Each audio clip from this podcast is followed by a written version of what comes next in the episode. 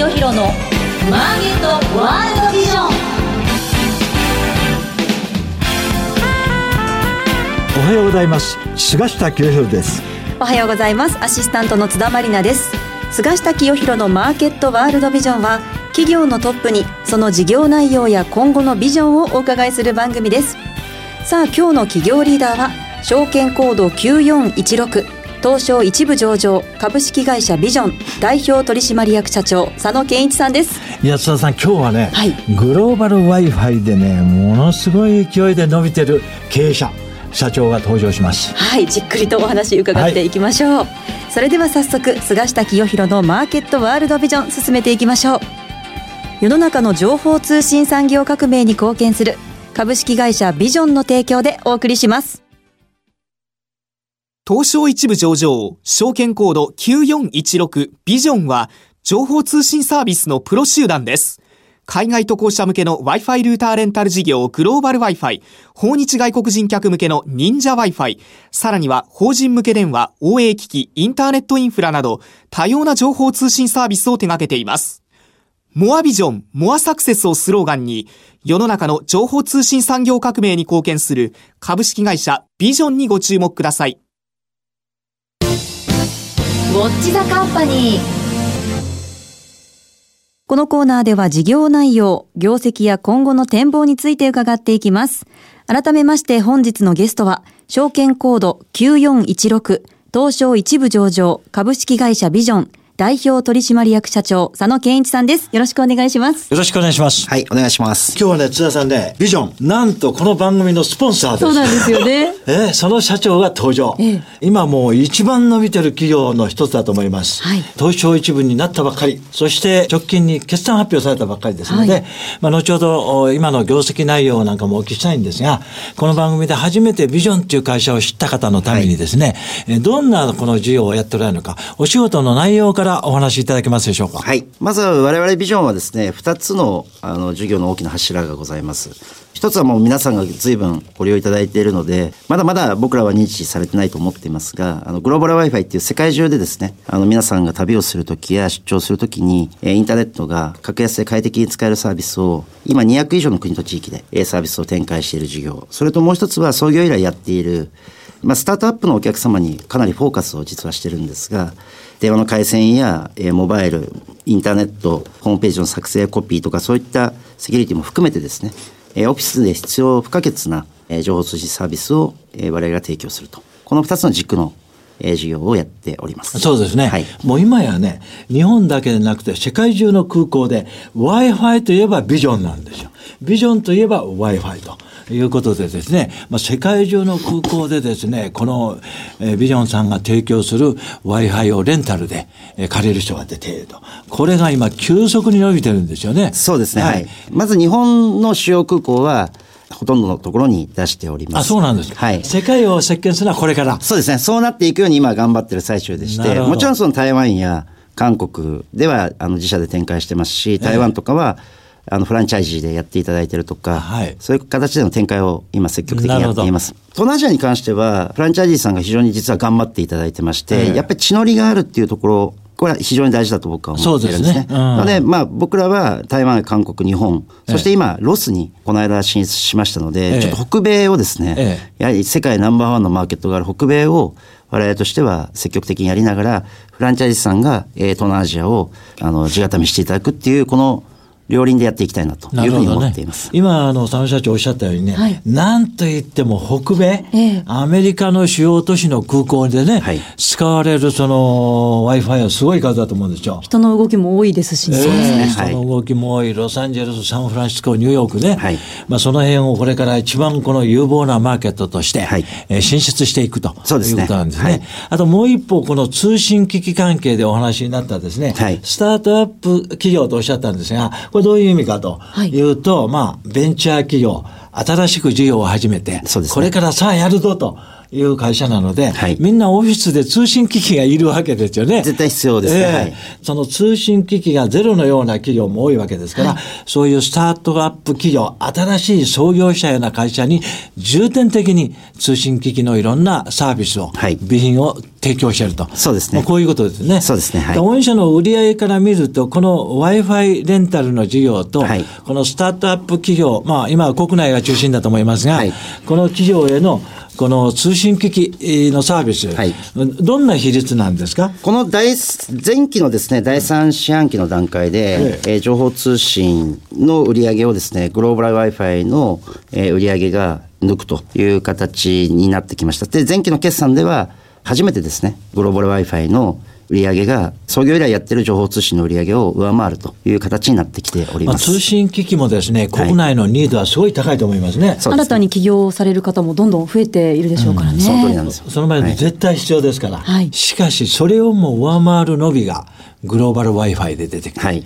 やっぱりね、このどんどんどんどんね、この飛行機に乗る人も増えて、Wi-Fi は必要になってきてると。はい、海外行くときなんか特に Wi-Fi ないと本当に困りますから。はい。でおまけにですね、今、このビジョンは世界中から注目されてるんですが、えイリっていうですね、翻訳機、これをですね、まあ事業に使い始めてる。はい。これイリとこの戦略的事業提携されてますが、はい。どういう組み合わせなんですか？えっ、とですね、昨年私どもが、ええ。ー出資をさせていただいて、その業務資本提携を実現したわけですが、ええ。我々はそのレンタルのそのグローバルなサプライヤーとして、世界中行く方々にですね、はい。Wi-Fi とともにウェアラブルの翻訳のそのデバイス ED をあの一緒にお渡しして、快適なインターネットと翻訳、この2つをですね、ええ。組み合わせた形でサービスを提供すると。津田さん、イリって知ってました？あの翻訳できるっていうのを今日初めて知ったんもう今ね、ですけど。フェイスブックとかええ。インターネット上で見ると、イリを使ってる姿の動画がすごい出て、ものすごい回数でみんな見てるんです。あの Wi-Fi とその翻訳機セットで借りられるっていうのはまた新しいですね。そうなんですよね。イリー自体が世界初のウェアラブルのデバイスになりますので、そうですね。はい、おっしゃっていただいた注目今、何カ国語あの翻訳できるんでしたまずはその英語と、そして、えー中国語っていう形なんですが、えええっ、と、夏ぐらいにですね、あの、韓国語も新たに加わってくるというなるほどね。もう形になります。そういうあのノウハウというかテクノロジー持ってるんですから、時間が例えば5カ国でも10カ国語でもね、そうですねのニードがあればそれはもう開発されますよ。それってあの、オリンピックも控えてますからあると本当に需要高そうですよね。オリンピックになったら借りまくるんじゃないですか、みんな。ね。あの、おっしゃる通り、インバウンドっていうところでも、ええやはり国内の方々も言語で困ってますし、来られた方も同じように困っているので、これが少しでも解消されれば、そうですね。楽しんでいただけるんじゃないかなと思います。や、これ、佐野社長ね、はいまだイリの存在を知らない人の方が多いですよ。そうですね、4月の末に、ええドンと出てきますので。ええこれからそうですねこれがすごい性能がいいらしいんですよ。このグローバル Wi-Fi、はいビジョンのレンタルするときに、はい同時にイリも貸してって言えば一緒に、もうセットになってるんですか？そうですね。あの、まあ、これからプランは考えていかないといけないですが、ええあの、もちろんセットで借りたいという方が多くいらっしゃると思うので、ええそれに合わせたプラン作りっていうのはしっかりやっていきます。なるほどるべくあの、ウェブで事前にご予約いただいて。あウェブでね？はい。結構人気がありますので、ああ、はいどうしても空港で借りようと思ったらもう品切れだと。まあ、なるべくそうならないように我々は、あの、しっかりですね。供給しようとはい、供給なるほど。していますが。今ね、佐野社長ちょっと遠慮気味に言われましたけどね、もう空港で借りてるようじゃ遅いよと。いやいやいやいやいやまあなるべくですね なるべくね。はいい、や、それぐらいもうすでに人気ある。まあ需要は高いですよねそれはそうですね。ものすごい性能がいいらしいですよ。ねということで、入りがなくてもどんどんグローバル Wi-Fi が伸びてるのに、はい今度、入りがセットってことになると、アウトバウンドだけじゃなくて、インバウンドもね、はいその中国から日本にやってくる人、日本語のこの翻訳できるわけだから、これは借りる人増えます。そうですねということでですね、この今のこの事業展開から見ると、相当足元の業績はいいんじゃないかというふうに思われますので、直近発表されました業績、売上やあの営業利益、経常利益、どんな状況でございますか？はい。本当に皆さんのですね、お借りいただいているおかげで、ええあの、業績が大きく伸びております。はい売上が、あの、一昨年124億だったものが、はいえー昨年の12月末の決算では148億。はい前年対比18.9%増と。はで、営業利益に関しては、えー8億だったものが12億9000万。なので、前年比で60.3%増と。はい。いう形になります。で、純利益に関しても5億8500万が8億1300万という形で39%増と、順調に各セグメント伸びてるという状況になっております。いや、これね、順調どころじゃないでしょ。う驚異的な伸びです。はいね。ビジョンのこの売上のこの進撃は続いているわけなんですが、えー来期の予想っていうのはどんな風になっておりますかね？はい。えー売上に関してはですね、先ほどの148億から、はいえー167億ということで、えー、12.6%増というのを予想しております。で営業利益に関しては12億9000万から、えー16億飛んで600万とはいいう形で、こちらは24.5%増を、はいえー予定しております。純利益に関しては、えー10億4500万ということで、こちらは28.5%増ということで予想を出させていただいております。なるほどね。まあね、今この佐野社長のお顔を拝見しながらね、あの、業績予想をお聞きしたんですが、相当控えめに抑えておられるんじゃないかなと いうふうに思ったんですが、来期の決算も大変楽しみでですね、ちょっと佐野社長のお抑えめかなと思われる予想を達成してもですね、えー引き続き過去最高を継続していくと。はいいうことなんですが、まあ、先ほどのお話のように、グローバル Wi-Fi がすごい伸びてる。で、通信の方も順調に伸びてる。グローバル Wi-Fi の方はイリっていう新兵器登場とはいいうことなんですが、まあ、特に今後ですね、来期だけでなくて、中長期のこのお経営目標というものをお考えになればですね、ビジョンが一番この期待するっていうか、この辺が伸びるんじゃないかと思えるのはどんな分野ですかね？はい。我々ですね、昨年も一度情報修正をさせていただいてるんですが、はいこれはその計画値はきちっと我々立てた上での、えー情報修正だと思っております。はいっていうのは、我々そのお客様の数がかなりリピーターも含めてですね、はいえー増えてきていますので、この顧客プラットフォームがあるからこそ、新しいビジネスが新たにアドオンできる。要は、グローバルバイバイ作った時は、ええいろんなその出荷センター作ったり、ウはいェブ作ったり、様々な整ったものを作っていかないといけないという労力がかなりかかってたんですね。はいところがその全てがもう揃っている状態に上にアドオンされてくるので、なので、まあ、イリ自体もすごく伸びていく可能性っていうのはあると思いますし、サービスが後から乗っても収益に寄与していくっていうところが我々の強みであるんですが、これからっていうところではやはりイリももちろんそうですし、はい。皆さん旅に行かれたり出張に行かれた時に、やはり国内にいる時とはちょっと違うええ。不便さっていうのがあると思うんですね。はいありますね。はい、その不便さを僕らが解消していきたいというふうに思っていまして、例えばそのレストランを予約するとかにしても、やっぱり言語が通じないので、はい、行き当たりばったりで、あの、やるか、どっかの旅行会社に委託するか、と知ってる友達にやってもらうとか、はいは選択肢はいろいろありますが、これ、そういう地域ばっかりじゃないですよね。そうですね。そうじゃないところにもたくさん行かれると思うので、そういった言葉の壁がイリーで全て解決できるわけではもちろんなく、ええ。あの、レストランの予約とかはイリーではなかなか難しいので、そういったコンシェルジュをですね、皆さんやりたいということを全て叶えてあげられるような、なるほど。コンシェルジュを我々としては、えー作り上げていく。例えば、ゴルフ場の予約でもレンタカーでも、はいは何でもそうですが、んあの、皆さんが必要と思っているものを言語の壁やどこにあるか分かんないっていうことを我々が皆さんに情報として提供し、それをしっかりマネタイズしていくっていうことをやっていきたいなと。なるほどね。今のグローバル Wi-Fi とその通信機器のビジネスはこのまま順調に伸びていくと思いますが、今のビジネスを土台に、ベースに、日本にやってくる人のためにですね、コンシェルジュ的なサービスをやると。例えば地方の旅館とか、そうですね美味しいレストランとか、はいあるいはお土産物をどこで買ったらいいかとか、もうこれすごい広範囲で、はいインバウンドだけでも。インバウンドでもアウトバウンドでもとってもこう可能性が両方のね。そのトラベルやショッピングや、あるいは医療や、そうですねクリニック、美容、これ広範囲ですよ。はいだから情報のですね、総合サービス業、こういう方向に行く可能性は大きいと。そうですね。そちらはものすごい勢いで力を入れていきたいと思っていますので、ええまあこれはもう我々がその皆さんのお声を聞いて、皆さんの期待に応えていかなきゃいけないなって使命感を持ってやるべきな事業だとなるほどね。はいもう今の今日の佐野社長のお話をお伺いして、もう今期来期よりも3年後5年後のビジョンをぜひ注目したいと思います。続いてはこのコーナーです。マイビジョン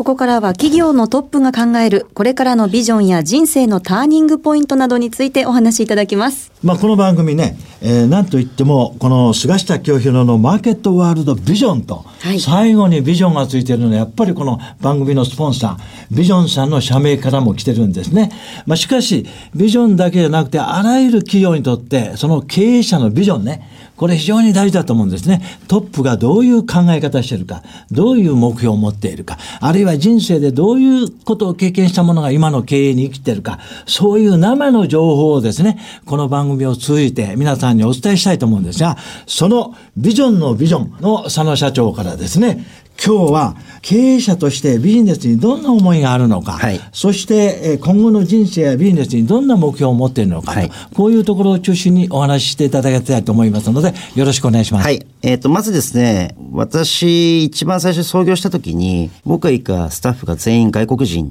ていう環境で実はスタートした会社ああ、そうですか。なんです。うんで、スペイン語とポルトガル語のですね、ええコールセンターを富士山の目の前えでえ、一人で最初立ち上げて作ったっていうのが一番最初で、それ何何年前ぐらいの話ですかえー、1995年ですね。ああ、そうですか。はい、でなぜその事業を始めたのかっていうと、え日本に約30万人ぐらい住んでいた、ええ。今はブリックスでブラジル非常に景気がいいので、ええ。帰ってる方も多いですがやはり日本に出稼ぎに来ていってそして、まあ、円を稼いで、えー国に送金してるっていうこういう形で出稼ぎの方多いんですけど日系人の方ですねその人たちが国際電話が非常に高いと。要は彼らはコミュニケーションを我々よりですね頻繁に取る。そう家族をまあ大事にするって言ったらもちろん僕ら日本人ももちろんそうではありますが、はい。あのより連絡を取るっていうことでコストは非常に高かった。それを安くするためにある通信会社と提携して、えースペイン語ポルトガル語圏の方々に日本に住んでるんですね、えー国際電話を安くしようということを彼らの一言から、えーやろうと決意してそしてまあ僕一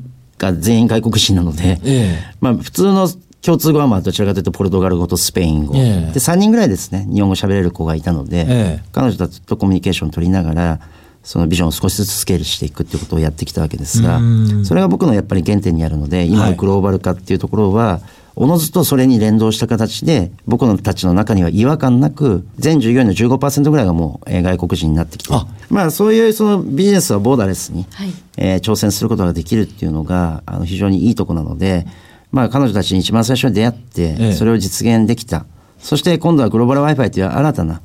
ものに出会ってそれでまた世界に挑戦できる。そしてその先にあるものにやはりこうお客さんが困っているからこそ僕らじゃなきゃいけないんだと。誰かがやれるんだったら僕らじゃなくていい。なるほど。誰かじゃなくて僕らじゃなきゃいけないっていうものは僕らがやるとうん。いうことを決めて、今現在までですね。えービジョンはみんな仲間と共にやってきた会社ですので、まあ、そういう思いを今後も持ちながらですね、えーよりグローバルに積極的に出ていける仲間たちを増やしていきたいなという思いでやっております。なるほどね。はいまあこういうね、この企業の原点っていうかね、経営者の出発点をお聞きするのはすごい参考になりますね。はいまあそういうことからすると、ビジョンっていうのはですね、コミュニケーションの会社ですね。はいそうですねこのやっぱりコミュニケーションで困ってる人を助けたいっていうところから、このビジョンっていう会社は生まれた。はいでこれがこの形としてこのグローバル Wi-Fi という形になって、また今はそのイリっていうね、はい翻訳機で、もしかすると3年5年経ったら10カ国か20カ国ぐらい、もうお言葉が喋れない人は自由に日本に来て、イリで。やっぱりこの人間社会にとって一番大事なものってやっぱコミュニケーションですよね。その通りですねええはいしかし、一つの会社でも会社の中のコミュニケーション。これはまたすごい大事ですよね。そうですね。はい、おっしゃコミュニ。ケーションのいい会社がやっぱり伸びるわけですね。はい社長の思いとか、社長の考えていることとか、政策が末端まで伝わっているかどうかということが非常に大事だと思うんですが、はいまあ、そういうことからしてですね、今、社員が15%は外国人だとそうですねいうことなんですが、はいこれはもうどんどん外国人の方を今後、優秀な人を入れていこうって、こんな感じですか？えっ、と、男女も含めてですね、年齢も性別も、我々はその、完全に気にしないっていうのが、ええ。あの、我々のその理念の中の一つにも含まれているので、ええ。何人だから取ろうとかっていうよりは、やれる相手が何人だったと。ああなるほどね。えーいうだけの話なので、うん。あの、多分これからもっと増えていくのは間違いないと思いますし、同じ志を持ってやってくれる仲間であれば、あの、男女問わず、性別問わず、なるほどなるほどあのえー国籍問わず、はいと。にかくビジョンっていう一つの思いに、そうですねみんな一緒にやれると。そうですねいう人たらどんどん来て、そうですね頑張ってもらいたいと。そうですねはいそういうことですよね。はいしかも、お今日の最初の方のお話になりましたが、今のところビジョンは国内のグローバル Wi-Fi が中心と。はいこれはもう将来、私が冒頭に言いましたけど、もう北米、はいあるいはアジアの主要都市、そうですねここでビジョンのこのグローバル Wi-Fi が使われるのはほぼ目に見えてるわけですね。そうなると、先ほどおっしゃったように、この現地の人たちで有能な人を大事にするとはい。いうことでですね、まあ、フランチャイズ化。はい。というのが今後、ビジョンの大きなね、この伸びる要因になってくると思うんですが、はその辺はもうすでに手を打っておられるんですが。そうですね。あの、タイが一番最初のフランチャイジーとして、あの、ええスタートしてくれまして、ええ。あの、本当我々とスタートした時期はそんなに変わらない時からですね、え頑張っていただいてるんですが、そこはマレーシアに進出し、ええ。ー香港に進出し、っていう形で頑張ってくれていますし、中国とかでも、その我々がちょっと卸ではい。提供していたりとかですね、まあグローバルにはやっぱりグローバルのその地の利を活かせる強みっていうのがあるので、そこも僕らがやるべきか、ええ。その地の利を僕らと同じ志を持っていて、その地の利を活かせる方々とやるのかっていう。まあそういうはい。ところが出れば、そこと事業提携すればいいわけですからね。そうなんですよ。うん。は海外のネットワーク作りをやるところも出てくるかもしれない。はい。それで、はい。今後のビジョンのはい。業績、あるいは業績の伸びを考えると、はい。2020年の東京オリンピックとはい。いうのは一つの大きなあのビジョンが伸びるはい。きっかけになる可能性があると思いますが、この東京オリンピックに対してはい、ビジョンはどんな思いですか、オリンピックが来てくれるっていうのは僕らも視聴者としては非常に嬉しい。ですし、日本を世界中の方々に知ってもらえる機会としてははい。非常にいいと思うんですが、ええ。ただ2014年ぐらいからですねええ、すでにもうインバウンドはその伸び始めていて、ええ。2020年にピークアウトするんじゃないかっていうふうに言ってますが、ええ。僕はピークアウトしないと思っています。はいはいで、もともとですね、2020年2000万人だった目標が4000万人に変わり、そうですねって。いう情報修正してるわけですが、僕は5、6千万人は行くキャパシティはあると。2020年に。はいああ、すごいですね。すごいですね5、6千万人になると、もうグローバル Wi-Fi がもうどんどん、えー間に合わないんじゃないですかね。そうですね。まあ、ええそれよりも、まあ、それはそれで僕ら頑張りますが、はいやっぱりこう、日本が、やっぱり観光立国でだけではなくてですね、一つの観光が産業になっていってほしいええっていう思いがあって、その通りですねはい。で、うん地方のやっぱり地方創生も、この観光産業が本当に作っていける可能性が極めて高いものだと思ってるので、ええ僕らその Wi-Fi だけではなくて、それ以外の部分もやっぱお手伝いして、その2020年がピークアウトじゃなくて、2020年からさらに加速して伸びていくと。なるほどね。いうところに何かしらお役に立っていきたいなという思いでいます。この最後にいいお話です。観光立国、インバウンドっていうとね、一時的じゃないかと言ってる人も多いんですが、2020年の東京オリンピックがですね、観光立国の第一歩、スタートだと。で将来は5000万人が6000万人。はいまあ今世界中で観光客が一番来てるのはパリと言われてますが、これが8000万人。はいいずれ日本はパリを追い越す日がやってくるというのが今日の佐野社長のメッセージです。ありがとうございました。はい、ありがとうございます。本日のゲストは証券コード9416東証一部上場株式会社ビジョン代表取締役社長佐野健一さんでした。ありがとうございました。ありがとうございました。最近海外出張が多くて、その度にスマホの通信環境に困っちゃうんだよね。それならビジョンのグローバル Wi-Fi がいいんじゃない？世界200以上の国と地域で使えるパケット定額制の海外用 Wi-Fi ルーターレンタルのサービス。でも料金高いんじゃないの？全然、とても手頃な値段だし、複数台でシェアもできるから、みんなで使えばさらにお得。セキュリティも万全よ。やっぱり東証一部上場、ビジョンのグローバル Wi-Fi だね。菅下清弘のマーケットワールドビジョン番組もそろそろお別れのお時間ですコンシェルジュビジネスが私すごく興味深いなと思いましたし。そうですね、まああのはい。佐野社長がね最後におっしゃった東京オリンピックに向かってね、えますます観光客が増える。それでもう一時的な現象じゃない。いずれパリを追い抜くだろうと。この話は良かったですね。ねえ今後ますます楽しみですよね、さあ次回の放送は2月27日8時35分からです。ゲストには証券コード3968株式会社セグウェグループアイス社長をお招きします。それでは次回もお楽しみに。世の中の情報通信産業革命に貢献する株式会社ビジョンの提供でお送りしました。